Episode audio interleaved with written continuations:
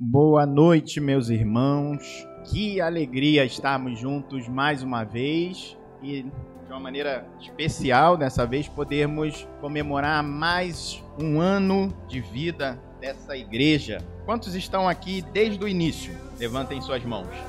Quantos entraram aqui já tendo iniciado? Levantem suas mãos. Ah, algumas mãos também. E o bom é que o aniversário é de vocês tanto daqueles que estavam aqui desde o início, quanto daqueles que de fato chegaram no meio do caminho. É para mim uma alegria também fazer parte dessa história e tendo a certeza de que o Senhor tem trabalhado rotineiramente aqui nesse lugar, segundo a sua boa vontade. Foi me passado um tema para que nós estivéssemos trabalhando e desde já eu agradeço o convite das irmãs, da igreja de uma forma geral para que nós estivéssemos falando a respeito de amizade. Eu tenho um texto aqui que me foi dado, que está em Provérbios 18, verso de número 24, a parte B. De vez em quando eu gosto de fazer menção à estrutura, eu gosto de ver a estrutura do texto e como um todo. E maioria das pessoas gostam de, de perceber e estruturar esse texto, o verso de número 18, aliás, verso de número 22 até o verso de número 7 do capítulo 19. Então quero que leiamos esse trecho e, primeiramente, observemos o que nos fala a palavra do Senhor nessa reflexão do sábio Salomão. Diz assim, Provérbios 18, do 22 ao 7. O que acha uma esposa,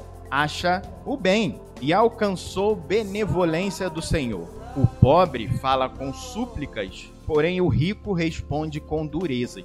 O homem que tem muito amigos sai perdendo, mas há amigo mais chegado do que um irmão. Melhor é o pobre que anda na sua integridade do que o perverso de lábios e tolo. Não é bom proceder sem refletir e peca quem é precipitado. A estultícia do homem perverte o seu caminho, mas é contra o Senhor que o seu coração se ira. As riquezas multiplicam os amigos, mas ao pobre, o seu próprio amigo o deixa. A falsa testemunha não fica impune, e o que profere mentiras não escapa. Ao generoso, muitos o adulam, e todos são amigos do que dá presentes. Se os irmãos do pobre o aborrecem, quanto mais se afastarão deles os amigos. Corre após eles com súplicas, mas não os alcança. Um trecho muito interessante da palavra do Senhor. E eu quero convocar os irmãos a pensarem junto comigo. E nesse primeiro pensamento eu queria fazer uma afirmação: seres humanos nós, homens, mulheres, crianças, adultos, jovens, já os mais experimentados, nenhum de nós gostamos de solidão. Seres humanos não suportam a solidão. Não é à toa que a maior punição dentro de um próprio sistema penitenciário que já está tratando de atribuir ou pagar devidamente alguém que cometeu um crime, a maior punição que existe dentro de um sistema penitenciário é a solitária. A despeito de os direitos humanos recentemente apontarem, da, tentarem acabar com esse tipo de, de sofrimento, esse tipo de punição, a gente vê que espalhado pelo mundo, essa ainda é a forma em que as pessoas buscam quando é necessário punir alguém, uma punição utilizada como um emblema de uma das realidades mais temidas pelos homens. Eu acredito que todos aqui já tenham visto um filme que eu gosto muito, muito, muito, chamado Náufrago. Quem já viu esse filme, Náufrago? É um filme de uma nota só, uma pessoa só, né? Tom Hanks é mestre em fazer filmes fantásticos, só ele. O filme, na verdade, ele fala de Chuck Noland, que é um executivo da empresa FedEx, aquela empresa de entrega, e que se envolve, ele sofre um acidente de avião em que, sendo o único que sobrevive àquela queda, como eu vi que todo mundo levantou a mão, a maioria, eu já tô dando um spoiler, já tô falando tudo. Ele é o único que sobrevive àquela queda, mas ele sobrevive e se vê num lugar deserto. Ele está numa ilha deserta. Ele está num local onde não tem civilização. Ele, de fato, eu gosto da, da forma como esse filme ele é nominado uh, originalmente, que é Castaway. Né? É uma palavra que fala exatamente de alguém que está sendo arrancado da convivência com a, com a civilização. E essa é a mensagem que o filme vai passar exatamente. A mensagem que fala de que seria física e emocionalmente muito difícil.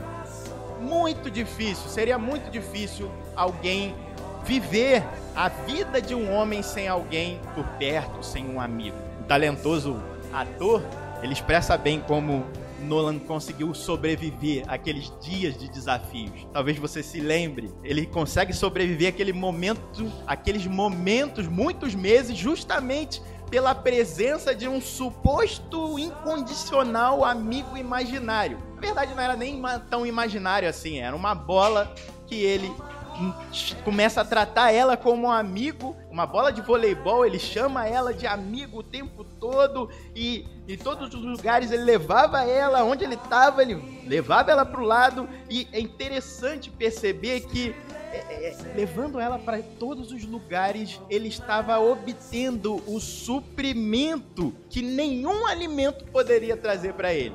Quando a gente olha ali, a gente percebe nesse filme que, poxa, ele tem tudo que ele precisa. Ele demorou um pouquinho para aprender a pescar, mas daqui a pouco ele aprende a pescar. Ele consegue pegar os alimentos, ele tem a água de coco, ele tem é, os materiais naturais, ele tem tudo que ele precisa. Mas ele não sobreviveria sem a presença de um amigo. E aí ele cria a própria marca da bola, ele chama o nome dela, Wilson. Passado muitos dias, ele decide que sairia daquela ilha, com um apanhado de troncos, ele vai cria uma embarcação para fugir. E é interessante que de todas as coisas que ele se preocupa por levar, óbvio, Wilson era o primeiro das coisas que ele já fincou lá na frente, falou aqui vai, vamos junto nessa jornada, e ele vai mar adentro e passa por muitos desafios, até que, sem dúvida, a parte mais comovente do filme é quando acontece uma tempestade tão grande que destrói quase que completamente a humilde embarcação dele.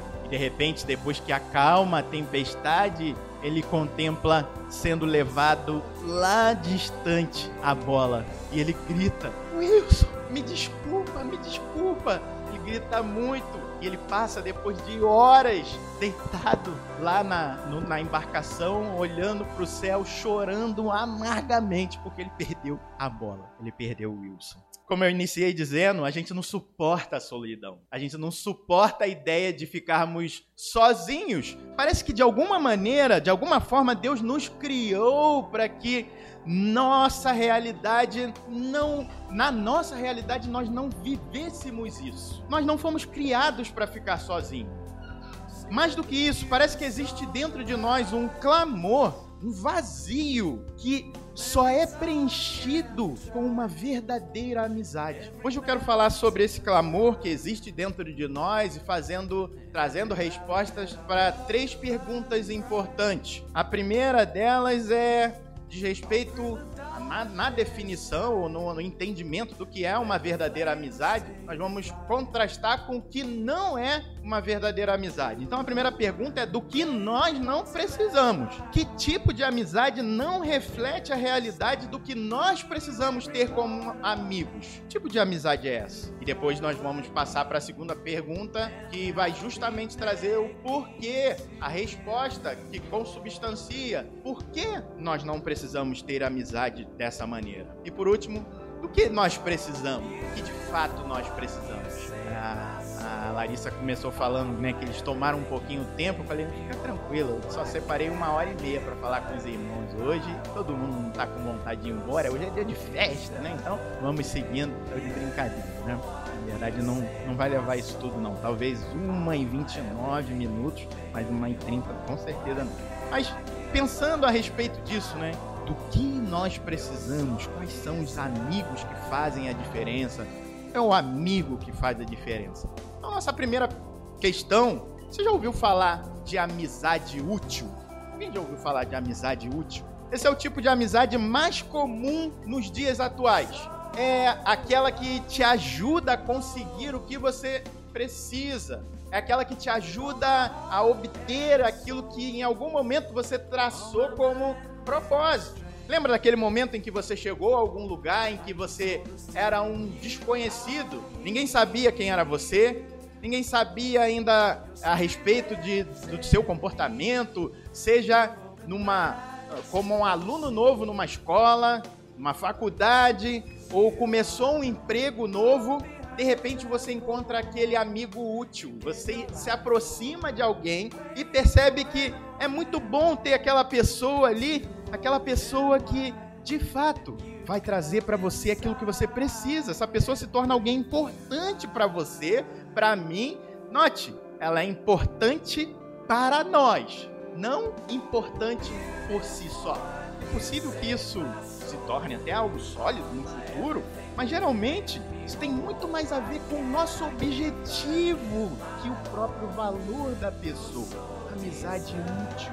Interessante quando nós observamos a forma como o trecho que nós lemos, em que em suma faz um contraste, talvez você tenha percebido na comparação da amizade diante daqueles que são ricos, que possuem riqueza, e aqueles que são pobres. Que é amizade para cada um desses? A ideia dessa evidenciação e ela começa trazendo para nós um, um, um, um, apontamento de uma intimidade muito grande. Essa intimidade é registrada justamente no, no verso de número 22. Ele começa falando da relação de um homem e de uma mulher. Note que quando ele fala da relação de um homem e uma mulher, ele fala que é algo, ele simboliza isso é como algo que é encontrado, não adquirido. Quem acha uma esposa, acha o bem. É uma coisa que ele adquiriu, comprou. Ele acha.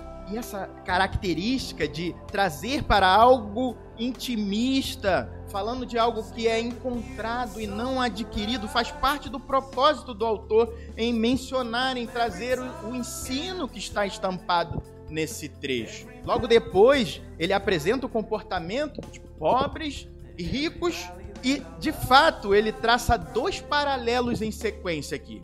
Vai apresentar um com muitas amizades sem tanto valor e outro com apenas um que se tornou um irmão, como um irmão de sangue.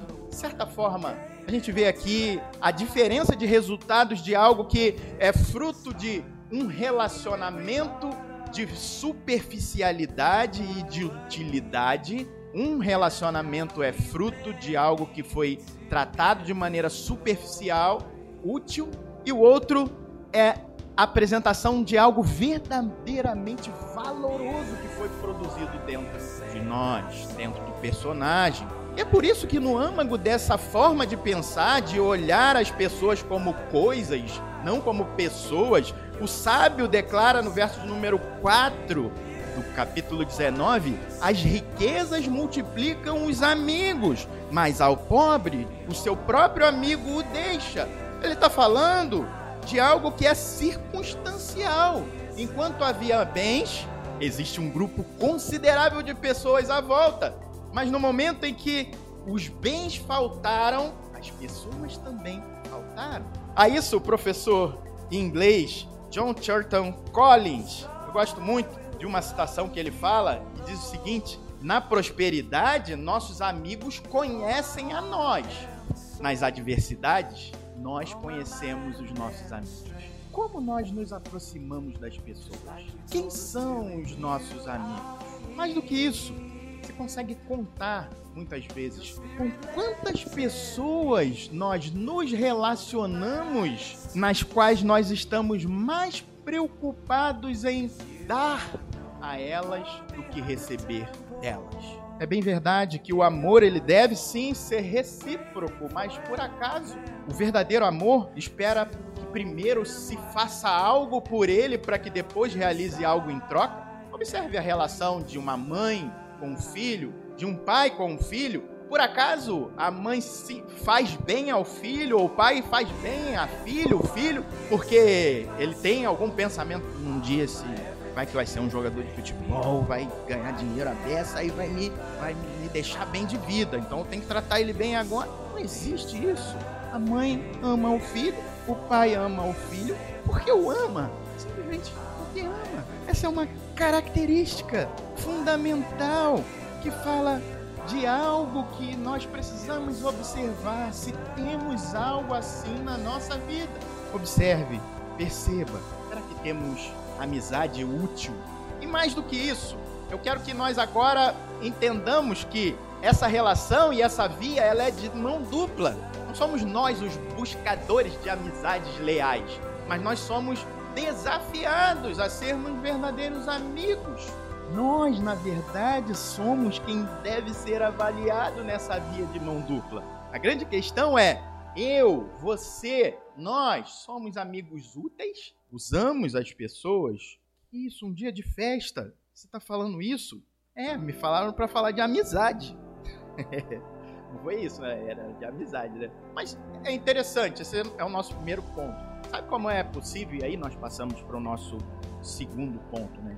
Porque esse não é o tipo de amizade que nós buscamos, que a Bíblia apresenta, que há um ensino na Escritura sobre isso. É possível identificar se existe um amigo útil, se somos amigos úteis e, naturalmente, perceber isso, que isso não é o que Deus busca de nós. Talvez o maior teste dentre todas as coisas que nós poderíamos trazer como um elemento autenticador da verdadeira amizade, ele seria o tempo. O tempo é um agente autenticador do verdadeiro amigo. Eu tenho um amigo que às vezes ele me deixa constrangido. Eu conheci ele em 2008, já faz 16 anos, e uh, é uma pessoa muito difícil de lidar com ele. Tem um jeito meio bruto e a, nossa amizade começou de uma maneira um pouco útil, né? Ele estava lá no seminário fazendo a apresentação, preparando para fazer a apresentação dele, e ele ia passar o slide, a coisa, mas ele estava enrolado ali para conseguir fazer ah, o negócio funcionar. E eu sempre tive expertise na parte de informática, e eu cheguei lá e ajudei ele.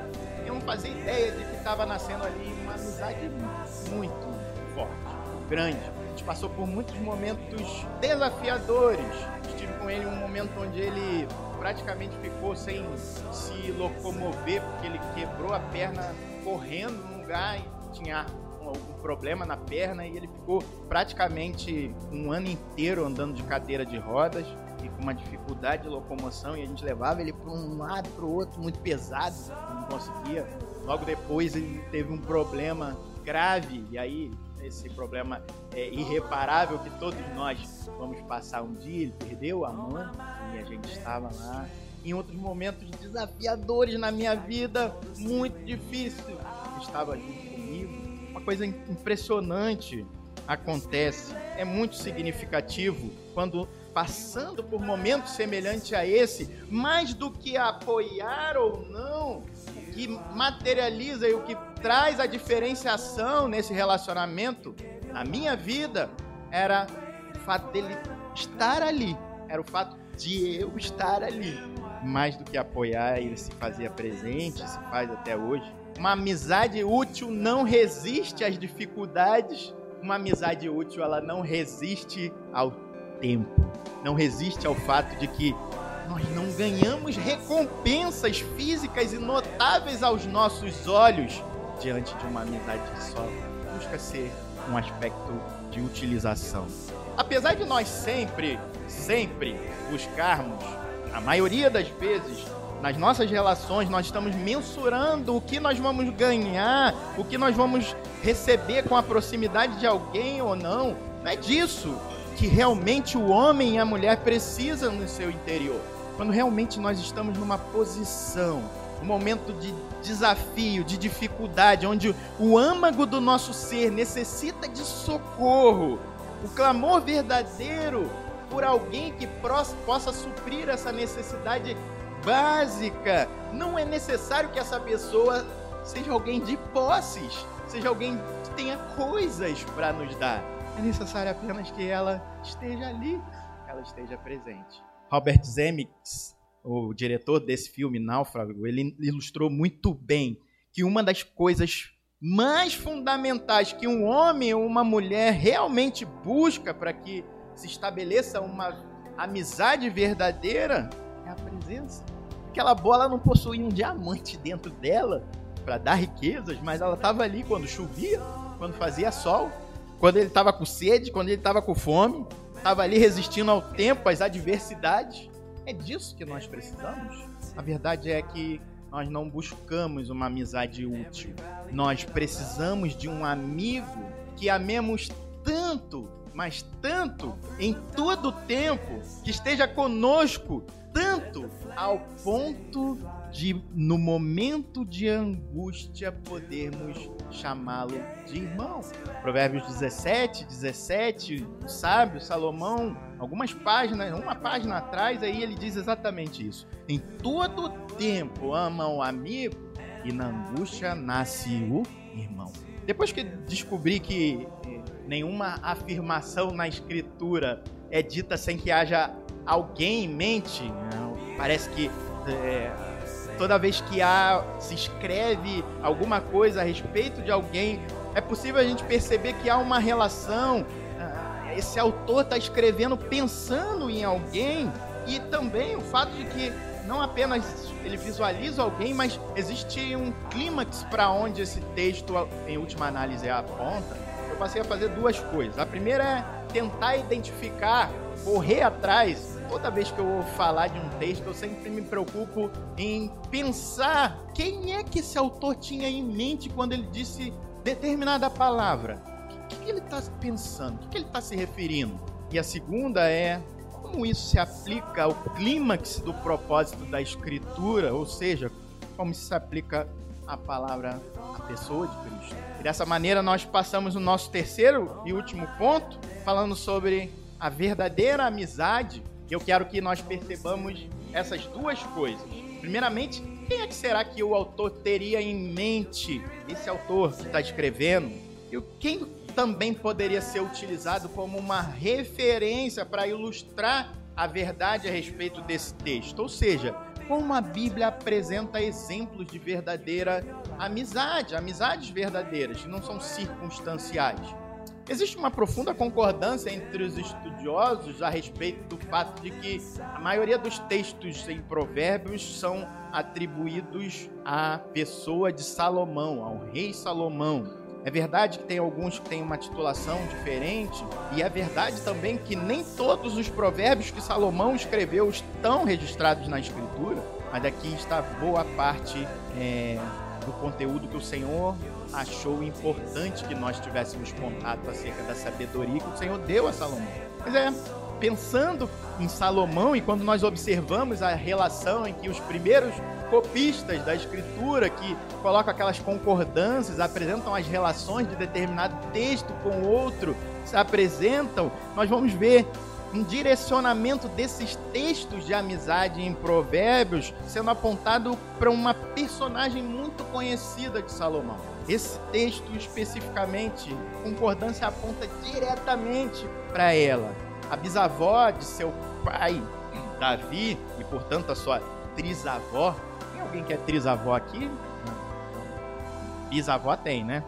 Eu quero chegar lá, se Deus quiser. Benção. É interessante essa mulher marcou a história, se mostrando uma amiga verdadeira do povo de Israel. Talvez você se lembre da história de Ruth e Noemi.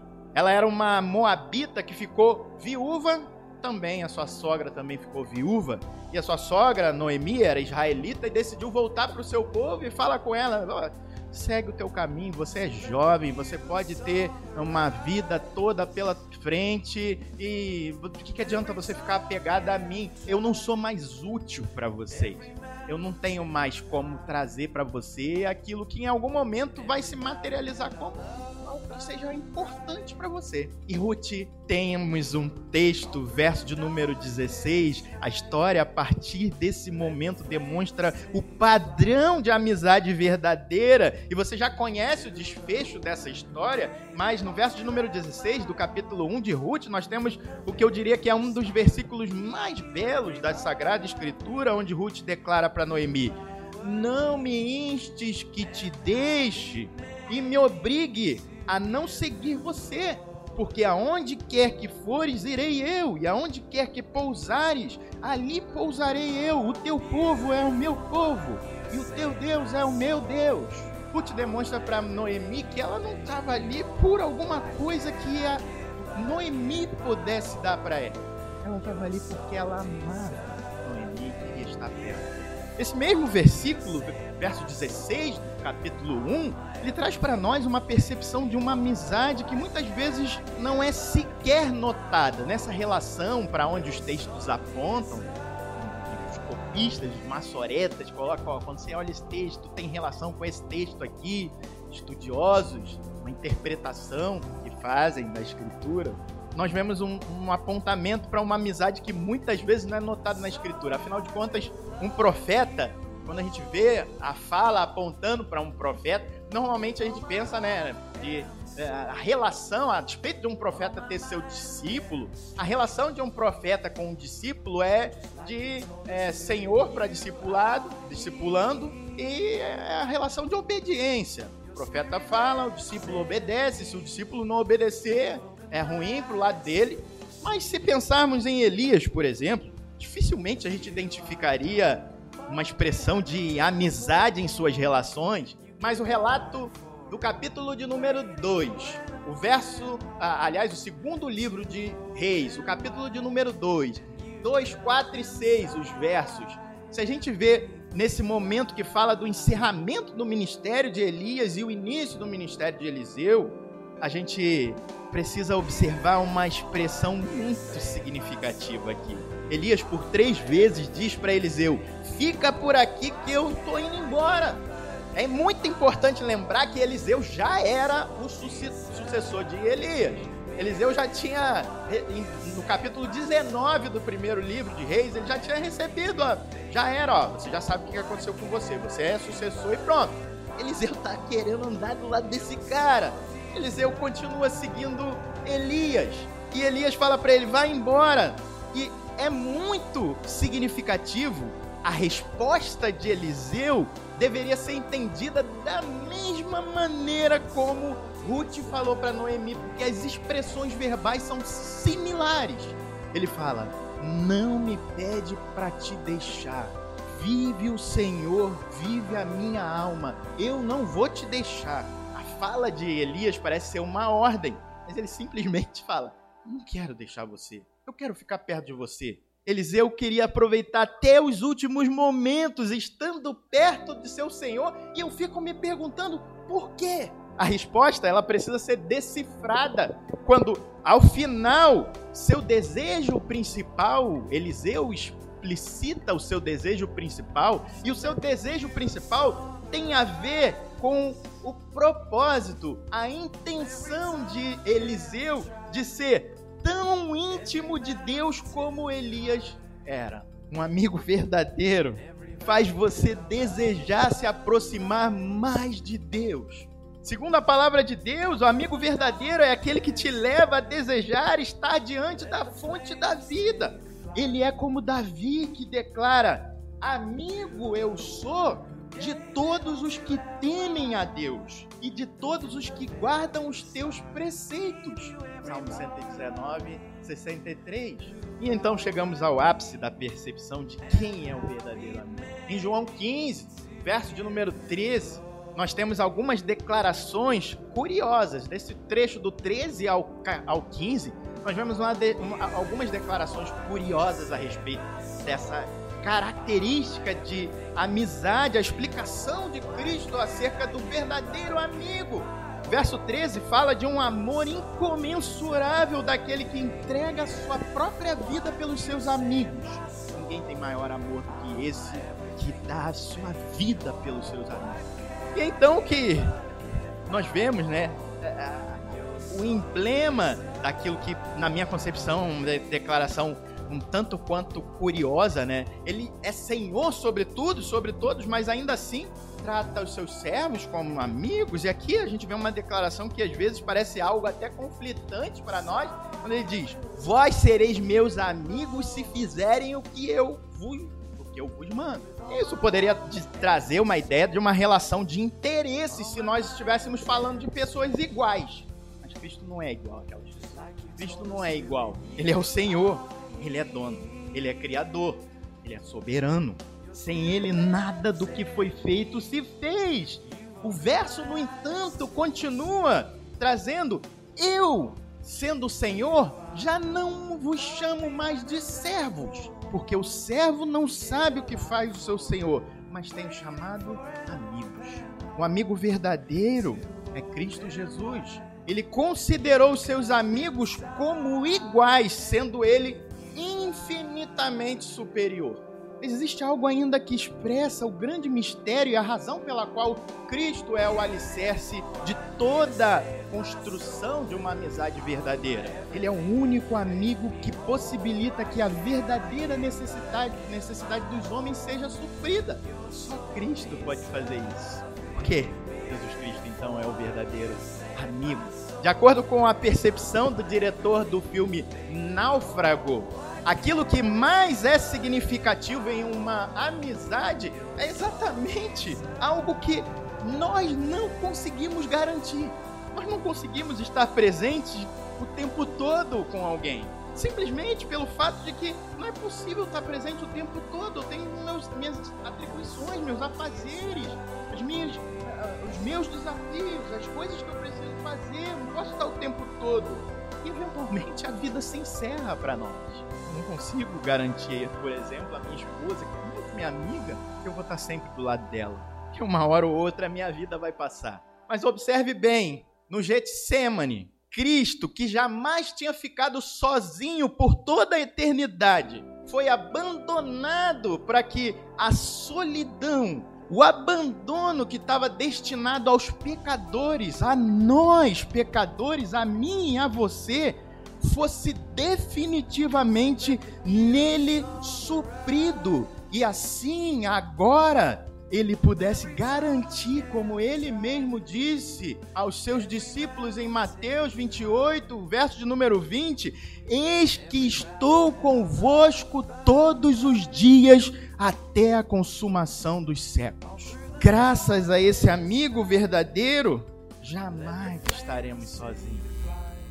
Graças a esse amigo fiel, a solidão não será mais uma realidade jamais seremos abandonados, jamais seremos deixados de lado. Aleluia. Isso nos leva a uma aplicação rápida, que é uma pergunta que deve ser feita a nós. Devemos refletir sobre que amigo é você, que amigo somos. Um amigo útil um amigo que se espelha no verdadeiro amigo, que luta para despeito da sua impossibilidade de estar presente o tempo todo lembrar, mais importante do que você pode receber é aquilo que o Senhor te deu para dar aos servidores. Concluo essa reflexão dizendo que valores de uma amizade verdadeira, eles são notados quando são postos à prova, quando os interesses pessoais são mais valorizados que a pessoa, que o outro, nós temos uma amizade útil um reflexo daquilo que só possui valor enquanto está em conformidade com os meus anseios, com as minhas buscas, com, as, com aquilo que eu desejo. No entanto, quando demandam esforço sacrificial e não enxergamos nenhum benefício na manutenção dessa amizade, imediatamente não há um empenho para a manutenção dos valores. Ao contrário, nós somos convocados a viver segundo a verdadeira amizade que é um reflexo da relação de Jesus com seus discípulos, com a sua igreja, pois mesmo ele sendo o Senhor sobre todos eles, a si mesmo ele se entregou por amor para salvar aqueles a quem ele considerou seus amigos. Quero concluir com a leitura de um texto também conhecido aos irmãos, que está em Filipenses 2, diz assim: se há, pois, alguma exortação em Cristo, alguma consolação de amor, alguma comunhão de espírito, se há entranhados afetos e misericórdia, contemplai a minha alegria, de modo que penseis a mesma coisa, tenhais o mesmo amor, sejais unidos de alma, tendo o mesmo sentimento, nada façais por partidarismo ou vanglória, mas por humildade, considerando cada um os outros superiores a si mesmo não tenha cada um em vista o que é propriamente seu, senão também cada qual o que é dos outros. E o emblema daquilo que retrata a nossa palavra. Tendes em vós o mesmo sentimento que houve também em Cristo Jesus, pois ele, subsistindo em forma de Deus, não julgou como usurpação ser igual a Deus. Antes a si mesmo se esvaziou, assumindo a forma de servo, tornando-se semelhante à semelhança de homens e reconhecido em figura humana, a si mesmo se humilhou, tornando-se obediente até a morte e morte de cruz. O emblema daquele que se entregou, daquele que é o verdadeiro amigo, que serviu aos outros para que nós pudéssemos dizer com todas as forças: nós não estamos mais sozinhos. Nós temos o verdadeiro amigo ao nosso lado. Que o Senhor nos abençoe e nos supra. Senhor, muito obrigado pela tua palavra. Muito obrigado porque o Senhor nos ensina que em Cristo nós temos tudo aquilo que nós precisamos. Não apenas para suprir as nossas necessidades, mas também o exemplo pelo qual devemos viver a nossa vida, servindo uns aos outros. Obrigado Senhor, porque o Senhor tem trazido até esse lugar, levantado aqui nesse lugar, crentes fortes, para a glória do teu nome, que a consolidação e a solidificação da amizade desses irmãos, do amor mútuo da vida cristã, seja reconhecida, seja notado aqui neste lugar, de maneira que as pessoas venham falar: só o Senhor é Deus. Aí naquele, naquele lugar tem gente séria que serve ao Senhor dos exércitos.